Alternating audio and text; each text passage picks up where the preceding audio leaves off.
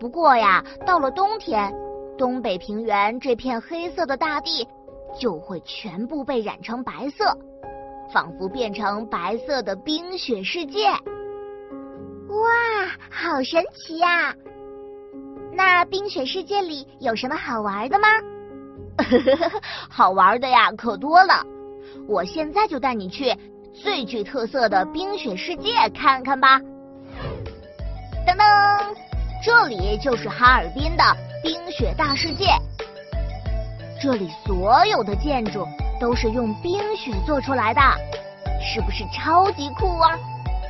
而且啊，到了晚上啊，这里简直就是梦幻王国。看那边，是晶莹剔透的宝塔，还有美轮美奂的城堡。告诉你啊，建造这么大的冰雪世界，可是需要很复杂的工程呢。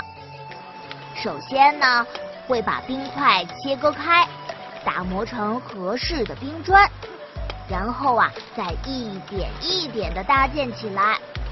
如果想要有晚上美丽的灯光，还得开凿冰槽，把灯埋在冰里。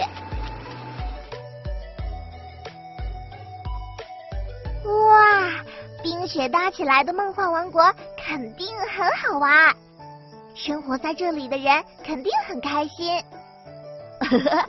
那我们啊，就赶紧去看看。他们的生活吧。其实呢，东北平原生活着很多的民族，其中我国最老的民族之一满族就生活在这里。他们呀有自己独特的文化，比如旗装，就是满族最传统的服饰，包括旗头、旗袍和旗鞋。旗头啊是满族女子独有的，是在头发盘起来之后再戴上这种特别的头饰。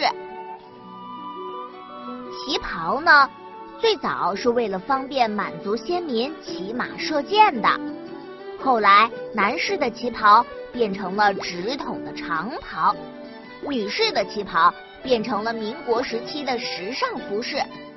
旗鞋又叫寸子鞋。因为鞋子底面和马蹄的样子很像，所以啊也叫马蹄底鞋。相传啊，满族女子们穿的旗装很长，为了不让衣服接触地面变脏，所以啊在鞋子底部垫高了。刚才看到的这些呢，都是以前满族男女们的穿着。